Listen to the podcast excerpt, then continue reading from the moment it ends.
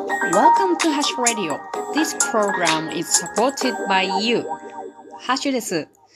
今日も雨でしたけれども、皆さんお元気でしたか？私の地域は今日はあんまりそんなに雨が降らずパラパラと降ったぐらいでした。でも今日の夜から明日の朝にかけて結構雨が降るそうなので、ちょっと気をつけて過ごしたいと思います。皆さんがご無事なことを願っております。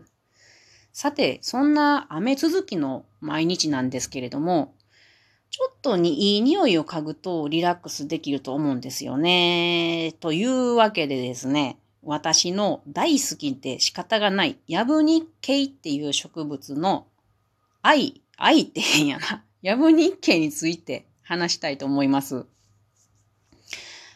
今日私ね、あの、ヤブ日経と、あと、くす、うん、日、日経。日経っていう木の葉っぱと、ヤブ日経っていう木の葉っぱを乾燥したものを、うんとね、封筒に入れてね、あ、この封筒は手作りね、カレンダーから作ったやつ。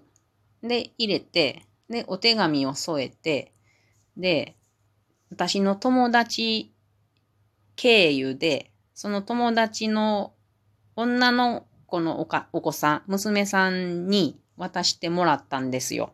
変な話やな。っていうのは、その娘さんがね、あの、香りのいい紅茶が好きやっていうのを前聞いてたんですよ。で、あの、私はヤブ日経がすごく好きで、あ、この娘さんもしかしたら、このヤブ日経の葉っぱ楽しんでもらえるかもしれやんなって思ってね、仲間を増やそう、増やそうと思ってるわけね。で、ヤブ日経と、うん、クスの、あ、違う違う、日経の鍵比べをしてもらおうと思って、まあ、あの、勝手にね、押し付けたわけですよ。大人がおお子さんを遊んでるわけですよ、勝手にね。人のお子さんをね。で、まあ、その、結果は楽しみにしてるわけなんですけれども、あの、そもそもね、ヤブ日経と日経、これどんなものかっていうのを話してみるとですね、どちらもクスノキ科っていう部類に分けられるんですけども、クスノキって皆さん知っていらっしゃるからな。もう皆さんのね、身の回りに散々あります。どこでも植わっています。街路樹とかね、神社とか、どこでもあります。今も私、そうやな、自分の自宅の部屋から25メーター前には多分10本ぐらい生えてる感じですね。このクスノキ科っていうのはいろんな種類があるんですけれども、えー、皆さんご存知のやつやったら、えー、シナモンね。シナモンはセイロン日経っていうものです。あーっていうか、シナモンにもいくつかあるっていうのかな。まあ、セイロン日経が皆さんご存知のシナモンやね。で、あの、シナ日経っていうのもあって、これは日記ね。経費とか日記とかで知られてる。で、日本の原産のものとしては日系っていうのがあって、これは沖縄とか九州であるものです。本来ね。ただその、江戸時代に、えっ、ー、と、経費の、うん、効能、漢方としての効能とか、まあ、美味しい刺激的な味とか、こういうのが、あの、人気になったので、えー、日系がね、日系なのかシナ日系なのかちょっとわからんけれど、それが江戸時代に日本中暖かい都市では栽培されたので、今でもその名残として、えー、山の中にはその日系が生えてることがよくあります。なので私山歩いてて日系見つけるとちょっと嬉しいんやん。気分上がります。で、えー、クスノキ科っていうのは全部そういうまあまあいい匂いがするんですね。あ、あとあの、ローリエ。料理に使うローリエもクスノキ科ですね。こんな風に、えー、すごくいい匂いがしますね。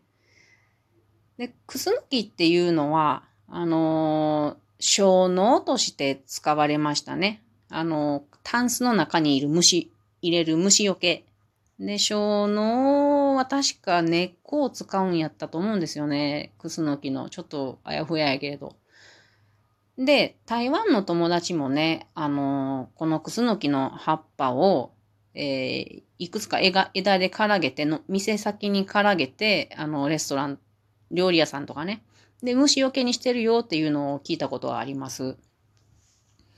で、人間、虫除けにはなる。虫を寄せ付けないために植物が作っている物質なんやけれど、人間にはとてもいい効果があるんですよ。なので、その食用とか薬用とかにしてもとてもいい効果があるんやけれど、私は匂いを嗅ぐだけでもかなりいい効果があると思います。とってもリラックスできます。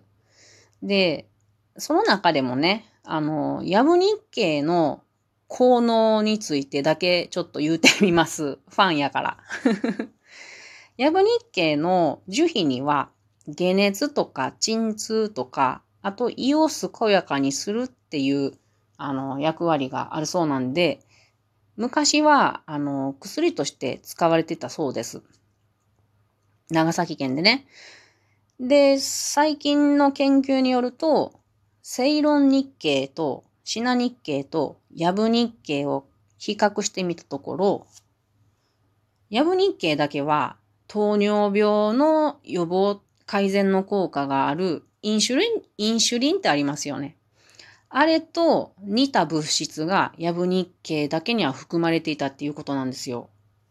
これ私がもし、なんかこう、結構あの、研究機関とか使えるし、工場とか使えるんやったら、これ糖尿病対策として打って、あの、お金儲けできそうな話やけれど、誰か一緒にしませんか？とか言ってみたり。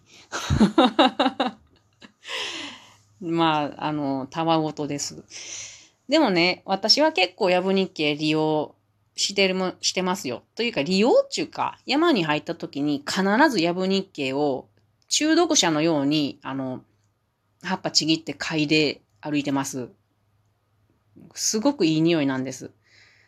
で、あのー、料理でもね、使ってみたりします。ローリエの代わりに、あ月桂樹の代わりにね、肉臭い煮込みとか、カレーとかシチューとか、そういうのに入れて使うことができていいんやけれど、そもそも日本人の料理って、ローリエを使うほどの肉臭い料理ってしやんよね。なので私あんまりよくわからんのやな、これ使ってみても。ローリエは私にはちょっと匂いが強すぎるんですけれど、別にその葉っぱなしでも食べれる料理しか作ってないから、よくわからないです、実際。でも、効能はあるんやろなとは思います。で、あとね、あの、香りがいいのはすごくわかってるから、いつも私はヤブ日経の、まあ、日経も取ってるな。ヤブ日経、日経は取ってるんやけど、いつも。で、乾かして、いつも家にあるよう状態にして、で、何かあったら、こう、何かにこそっと入れたりするとなかなかいいなって思ってる。ちょっと元気のない友達に手紙を書いた時に、この葉っぱを入れて、で、まあこれちょっと気分転換にするときに匂い嗅いでみてねとかして送ったりもしたりします。かっこいいな。そうやな。これかっこいい技なんで、これもちょっといいテクニックかもしれません。で、この香りがいいっていうことでね、これ調べたことなんですけれども、あの、じ、仏さんとか神様に、あの、よく葉っぱを捧げますよね。それはだいたい榊とか四季味とか、いい香りのするものを捧げるんですけれども、これが宮古島では、なんかあの、パントゥプナハ祭っていうのがあるらしくって、地域でね。で、その役払いの役の女性がね、ヤブ日経を両手に持って、その集落集落内、集落内を練り歩くらしいんですよ。これめっちゃ素敵やなと思って。私もその役払いの女性みたいなやってみたいわ。ヤブ日経いっぱい持って。香りを振りまくという。かっこいいね。うん。あそんな感じのヤブ日経なんです。なので皆さんもね、あの、ぜひ匂い嗅いでほしいんですよね。本当にこれは。だけど、見つけにくいよな。なので、せめて、あの、皆さんの身の回りにあるクスノキっていう木の葉っぱを嗅いでみてほしいです。どこでもあるからね。さっき言ったようにね。で、クスノキの特徴としては、木の、うん、幹の表面が縦横にこう、ひびが入っていてボコボコしてます。で、結構大きい木が大きいと、あ、多いと思います。成長が早いのでね。で、葉っぱは、うん、真ん中に線がシュッと一本入ってるでしょ、葉っぱって。主脈、主脈が入ってるんですけど、それと、えー、その付け根から右に一本、左に一本、シューッと二本、うーん、脈が出てるんですよ。つまり、三つ、三つの脈がシューッと出てるのがクスノキ科の特徴です。なので、そういう葉っぱがあったらですね、匂いを嗅いでみてください。クスに、クスノキであることが多いと思います。で、クスノキの葉っぱはちょっと端っこが波打ってるんですけれど、おそらく。山の中ではそれとよく似たヤブ日系はあんまり波打ってないことが多いので、これはヤブ日系かなと思って匂いを嗅いでみてください。皆さんきっと気持ちいいことになりますよ。えっと、ヤブ日系への愛の回でした。では、またね。